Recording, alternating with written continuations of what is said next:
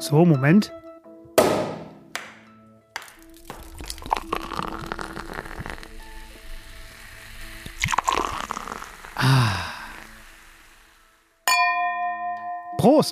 Sie haben es geschafft. Wir sind in der Endauswahl beim Publikumspreis zum Deutschen Podcastpreis.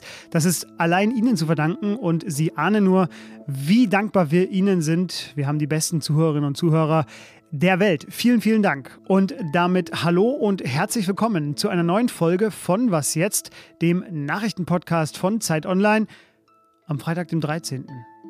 Heute frage ich meine Kollegin, wie lange eigentlich Shanghai noch im Lockdown bleiben soll und was jetzt eigentlich mit der Ostsee-Pipeline, die ja fertig gebaut ist, Nord Stream 2 geschehen soll. Zur Feier des Tages gibt es auch noch einen Podcast-Tipp. Zuerst aber wie immer die Nachrichten. Ich bin Lisa Pausch. Guten Morgen. Der Bundestag hat ein Entlastungspaket beschlossen und will damit die hohen Energie- und Lebensmittelpreise ausgleichen. Der Grundfreibetrag bei der Einkommenssteuer wird angehoben, und zwar rückwirkend zum 1. Januar um rund 360 auf 10.347 Euro. Auch die Werbekosten und die Fernpendlerpauschalen steigen. Für Kinder in ärmeren Familien gibt es ab Juli monatlich 20 Euro mehr und einmalig 200 Euro für Erwachsene, die Hartz IV oder Arbeitslosengeld II beziehen, beziehungsweise die Hälfte bei Arbeitslosengeld I. Kritik kam aus der Opposition und vom Sozialverband VDK. Sie bezeichneten das Paket als unzureichend. Der ukrainische Außenminister Kuleba nimmt heute an dem Treffen der G7-Außenminister an der Ostsee teil. Seine jüngste Forderung nach westlichen Kampfjets und Raketenabwehrsystemen steht zwar nicht offiziell auf der Tagesordnung, könnte aber inoffiziell trotzdem das Top-Thema werden. Beraten wollen sich die Außenministerinnen heute zu der Frage, wie sich die russische Blockade an den ukrainischen Häfen durchbrechen lässt. 25 Millionen Tonnen Getreide stecken dort fest.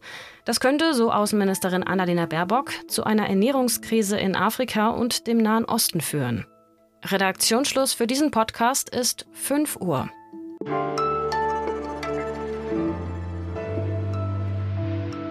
Lockdown, fast schon ein Wort aus der Vergangenheit, zumindest wahrscheinlich für die meisten von Ihnen. Doch das gilt nicht für Shanghai und weitere Teile Chinas. Die chinesische Metropole geht in die siebte strikte Lockdown-Woche. Und in dieser Woche wurden sogar noch mal die Maßnahmen ein bisschen verschärft. Die letzten fahrenden U-Bahnen wurden eingestellt und selbst die Essenslieferdienste, die bisher eingesperrte Bewohnerinnen und Bewohner versorgen konnten, dürfen jetzt nicht mehr fahren, weil Ansteckungsgefahr. Nur acht von 16 Bezirken in Shanghai sind Corona-frei und damit am Ziel der No-Covid-Strategie, die die Regierung ja weiter fährt. Doch acht von 16, das ist gerade mal die Hälfte, Sie können ja auch rechnen, und 1500 Neuinfektionen bei mehr als 20 Millionen Einwohnern. Sie ahnen es, für Lockerungen sei es zu früh, sagen die Behörden. Steffen Richter ist bei Zeit Online einer unserer China-Experten und ist jetzt bei mir. Hallo Steffen. Hi Fabian.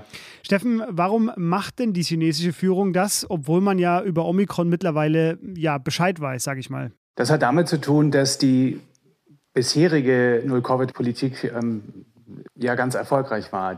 In China konnten die Menschen die letzten zwei Jahre oder sagen wir anderthalb ein weitgehend mh, hm, störungsfreies Leben führen, was die, was die Pandemiekontrolle angeht. So, und diesen Erfolg, den hat sich die kommunistische Partei, die dort herrscht, eben sehr stark auf ihre Fahnen geschrieben und ähm, das auch gegengeschnitten zu den Problemen in anderen Ländern, besonders in den USA. Und dieses Narrativ wurde eben auch hart, ganz stark an, den, an die Person des KP-Vorsitzenden Xi Jinping gebunden. Und nun sind die Regierenden da in einer echten Zwickmühle, denn sie müssten jetzt schon sagen, na ja, vielleicht sind diese harten Lockdowns, ist Null Covid, das, was wir die ganze Zeit betreiben, verfolgen, doch nicht so toll. Und das würde dann doch irgendwie am Image des Vorsitzenden kratzen. Hm.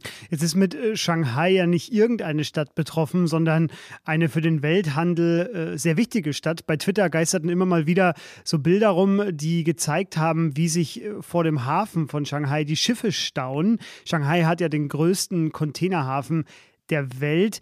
Gibt es denn schon irgendwelche Prognosen oder Anzeichen dafür, wie hoch der wirtschaftliche Schaden einerseits für China, aber andererseits auch für die Weltwirtschaft sein wird? Ja, so genau kann man es noch nicht sagen, aber es gibt eben klare Indikatoren. Also der Frachtverkehr im Land selbst ist, ähm, also in China selbst ist durch die Lockdowns ähm, offenbar wirklich sehr stark eingebrochen oder sehr stark eingeschränkt und entsprechend staut es sich dann eben auch im Containerhafen in Shanghai.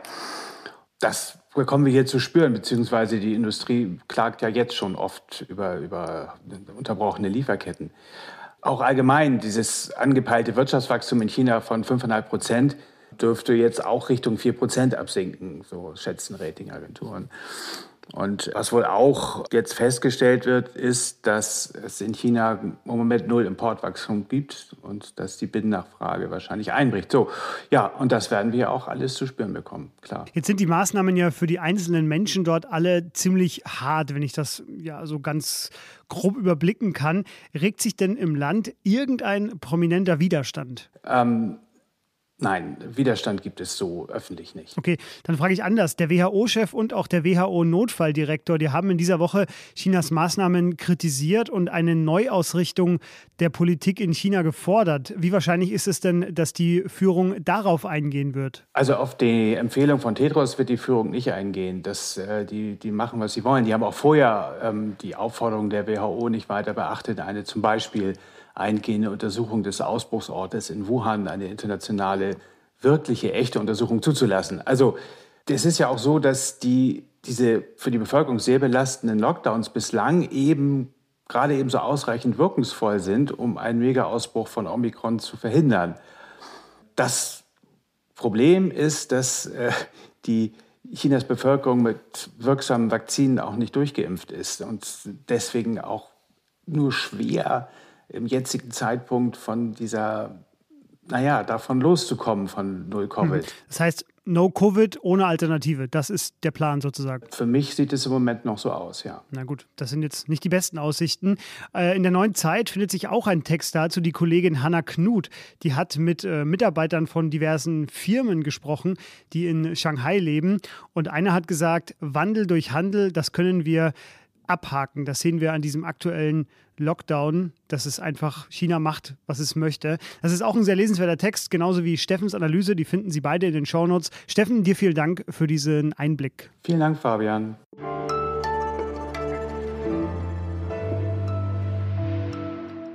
Und sonst so?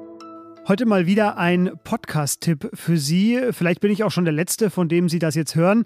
Aber bitte, bitte hören Sie sich Irene, wie hast du eigentlich den Holocaust überlebt? von NDR Info und Funk an, weil erstens, es ist eines der wichtigsten historischen Themen für jeden und jede Deutsche, aber auch für alle anderen. Zweitens, es ist eine tolle Hauptprotagonistin, die 91-jährige Holocaust-Überlebende Irene. Man hört ihr wahnsinnig gerne zu. Und drittens, es ist eine geniale Idee, Irene von vier jungen Hamburger Schülerinnen befragen zu lassen. War das die erste Dusche nach dieser ganzen langen Zeit? Na, ich glaube, dreimal hatten wir eine Dusche in Bergen-Belsen in der Zeit. Also das war das letzte Mal, dann das vierte Mal. Und ja, man hat immer Angst gehabt, um in die Dusche zu gehen, weil wir schon wussten von den Gaskammern.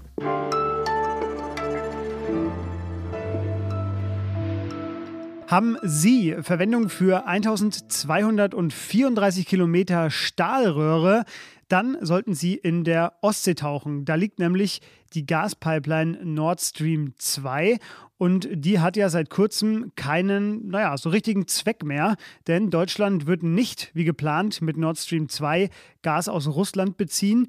Die Röhre ist aber fertig gebaut. Die naheliegende Frage also, was wird denn jetzt eigentlich daraus? Mein Kollege Tilman Steffen, der hat sich bei allen, die daran beteiligt sind, mit genau dieser Frage umgehört. Hallo Tillmann. Hallo Fabian. Tillmann, wer kümmert sich denn jetzt um diese Pipeline? An der Anlandestation, so nennt man das, äh, in Lubmin in Mecklenburg-Vorpommern, wo das Gas aus Russland eigentlich ankommen sollte, da sind im Moment nur einige wenige Beschäftigte eines Rohrnetzbetreibers beschäftigt. Und die kümmern sich darum, dass da nichts kaputt geht. Die überwachen den Druck und die Ventile, passen auf, Ähm, mehr passiert da allerdings nicht. Jetzt wurde, warum auch immer, schon äh, Gas im Wert von, ich glaube, 400 Millionen Euro in die Röhre gepumpt. Ja. Ähm, jetzt frage ich mich, ist das nicht gefährlich, wenn das jetzt einfach so da drin rumliegt? Sobald die Wartung und Kontrolle dieser Pipeline wegfällt, dann könnte es Probleme geben. Vor allem Umweltschützer warnen, dass dann das Erdgas, was in, ja, zu fast 100 Prozent aus Methan besteht, ähm, durch Lecks entweichen könnte, vom Meeresgrund aufsteigen und, und, in die Atmosphäre gelangen. Und dann weiß man ja, dass Methan ein Klimagas ist, was äh, um ein Vielfaches gefährlicher und wirksamer ist, äh, klimaschädlicher ist als äh, Kohlendioxid. Aus dem Grunde äh, sollte alles verhindert werden, um Lecks zu vermeiden. Das steht so ein bisschen äh, im Unklaren, weil im Moment eben nicht so richtig geregelt ist, wer sich um diese Pipeline in Zukunft kümmern soll und was damit werden wird. Ja, es klingt so, als wäre es am besten, man würde diese Pipeline einfach ganz professionell wieder abbauen und abwickeln. Die Frage ist nur, wer würde dafür bezahlen? Ja, das ist ein Streit, eine Streitfrage, die wahrscheinlich am Ende erst vor Gericht entschieden würde, vermute ich. Ähm, formal gesehen ist der Vorhabensträger und Betreiber und Eigentümer zuständig, also diese Nord Stream 2 AG. Äh, die aber im Moment von den Sanktionen betroffen ist und deswegen weder über Geld verfügen, noch Konten führen, noch telefonieren kann. Ähm, den Firmensprecher von der Nord Stream 2 AG erreicht man im Moment nur über sein Privathandy. Dadurch, dass diese Firma nicht zahlen kann, kann man sie wahrscheinlich auch schlecht in Anspruch nehmen. Äh, sollten jetzt Lecks auftreten, so haben mir Fachleute gesagt und Juristen, die sich mit sowas auskennen, könnte im Bedarfsfalle erstmal der Staat in Vorleistung gehen und die Reparatur der Röhre beauftragen und versuchen, dieses Geld später wiederzubekommen von der Nord Stream 2 AG oder von den Rechtsnachfolgern oder von der Mutterunternehmung Gazprom, diesem russischen Staatskonzern.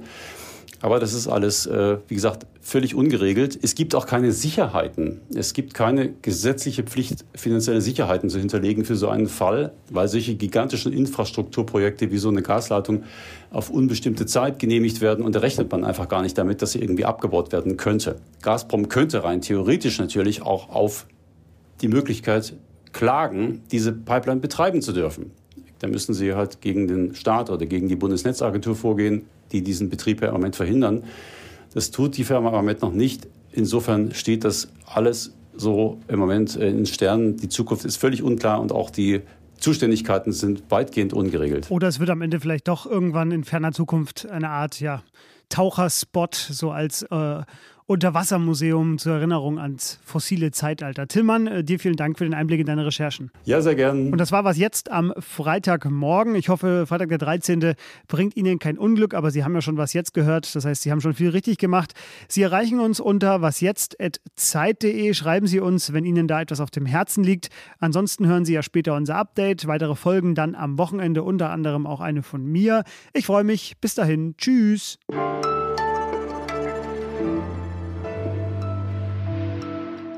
Timmann, du warst gerade an der Ostsee, ich auch. Bist du im Wasser gewesen? Bei 9 Grad. Kein Witz. Äh, du hast, du hast gemacht? Ja, wir waren drin. Wir waren drin. Ah, ich nicht. Aber Hut ab, bei 9 Grad, nicht schlecht.